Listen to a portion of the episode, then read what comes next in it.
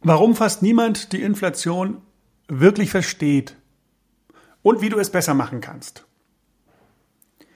Weder eine Pandemie noch ein kriegslüsterner Diktator sind die wahren Ursachen der Inflation. Dies kann man uns jedoch leicht glauben machen, da kaum ein Mensch wirklich verstanden hat, was Inflation eigentlich bedeutet. Viele denken, sie bräuchten dazu ein Wirtschaftsstudium oder müssten viele Fachartikel lesen oder Bücher. Dabei ist es eigentlich ganz einfach. Es wird uns nur leider nicht so einfach gemacht. Das gebe ich zu. Und selbst auf mein Lieblingsbuch, den Duden, ist leider kein Verlass mehr. In der heutigen Folge wollen wir Licht ins Dunkel bringen, damit jeder die Chance hat, das Phänomen der Inflation wirklich und so einfach wie es ist zu verstehen und die eigenen Finanzen dann dementsprechend auch in die eigene Hand zu nehmen. Inflation ist eines der am häufigsten missbrauchten Wörter in unserer Sprache. Während alles teurer wird und es dafür eine klare Ursache gibt, ist bei der Begrifflichkeit einiges verwässert. So wird es meines Erachtens immer schwerer, sich zu informieren und den eigentlich klaren, einfachen Sachverhalt wirklich zu verstehen. Und dies macht wiederum ein eigenständiges, demokratisches und finanzielles Handeln nahezu unmöglich. Denn nur wenn, wenn wir die, die Realität einschätzen können und wissen, womit wir es zu tun haben, können wir auch damit umgehen. Wer mich kennt, der weiß, dass mein Lieblingsbuch der, der Duden ist und ich gerne von der begrifflichen Seite an die Dinge herangehe. So würde ich also auch hier erstmal vorgehen. Schauen wir mal in ein paar ältere Wörterbücher hinein. Dort ist Inflation eindeutig definiert worden. Im Brockhaus aus dem Jahr 1898 zum Beispiel gibt es zunächst noch gar keine Definition des Begriffes Inflation. Offensichtlich scheint es zur damaligen Zeit die Währungskrankheit Nummer eins gar nicht gegeben zu haben.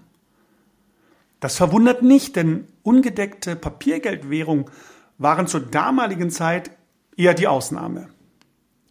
In der Welt hatten sich goldgedeckte Währungssysteme, in Europa zum Beispiel die lateinische Münzunion von 1865 bis 1914, etabliert.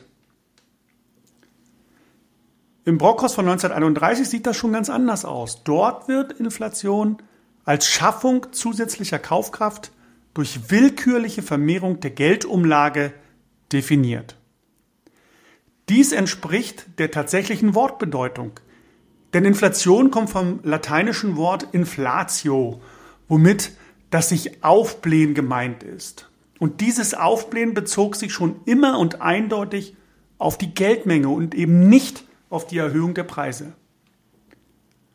Auch 2011 steht die Definition noch entsprechend im Duden. Zitat, mit Geldentwertung und Preissteigerung verbundene beträchtliche Erhöhung des Geldumlaufs im Verhältnis zur Produktion. Zitat Ende.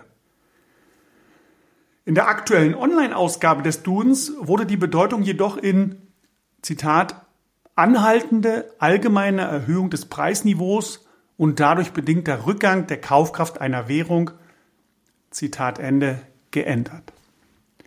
Ich habe bei der Duden-Reaktion angefragt und werde euch über die Antwort zu einem späteren Zeitpunkt in Kenntnis setzen, weil mich natürlich hier auch interessiert, warum man die Definition dermaßen stark abgeändert hat. Und darin liegt ein bedeutender Unterschied, den man schnell übersehen kann. Die veränderte Definition der Inflation bringt nämlich Ursache und Wirkung durcheinander. Die reinen Preissteigerungen, die wir heute so schmerzhaft erleben, sind nämlich nicht die Inflation, sie sind vielmehr eine Auswirkung der Inflation. Die Teuerungen sind eine Auswirkung des Anstiegs der Geldmenge. Und diese beiden Begriffe werden leicht durcheinandergebracht, Inflation und Teuerung. Inflation bedeutet also eigentlich Anstieg oder Erhöhung der Geldmenge. Im Duden und vielen Medien ist aber von der allgemeinen Erhöhung des Preisniveaus die Rede. So kommt man nicht so schnell auf die Idee zu fragen, na Moment mal, warum erhöht sich denn die Geldmenge? Und wer ist denn da, dafür eigentlich verantwortlich? Was ist der Grund dafür, dass die Preise steigen? Auch dieser Frage gehen wir in einer der kommenden Podcast-Folgen auf den Grund. Für heute ist es erst einmal wichtig, dass wir bei der Wortbedeutung in einem Boot sitzen. Also nochmal, Inflation bedeutet Erhöhung der Geldmenge. Dadurch erhöht sich dann das Preisniveau. Da die willkürliche Erhöhung der Geldmenge durch nichts gedeckt ist, das Geld also keinen Gegenwert hat. Es steht also plötzlich mehr Geld zur Verfügung, aber eben nicht mehr Waren oder Dienstleistungen. Und dadurch bekommen wir für Geld weniger. Nur wenn wir diese Dinge verstehen, können wir rationale und vor allem sinnvolle Entscheidungen für unsere eigenen Finanzen und unser eigenes Leben treffen. Ich freue mich, wenn wir uns in den nächsten Folgen wiederhören. Wenn wir nämlich dem Phänomen der Inflation weiter auf den Grund gehen und einfach, einfach mal nachforschen, wie das mit der Geldmengenerhöhung abläuft, wer dahinter steckt und warum genau die offiziell angegebene Inflationsrate nicht hinkommt.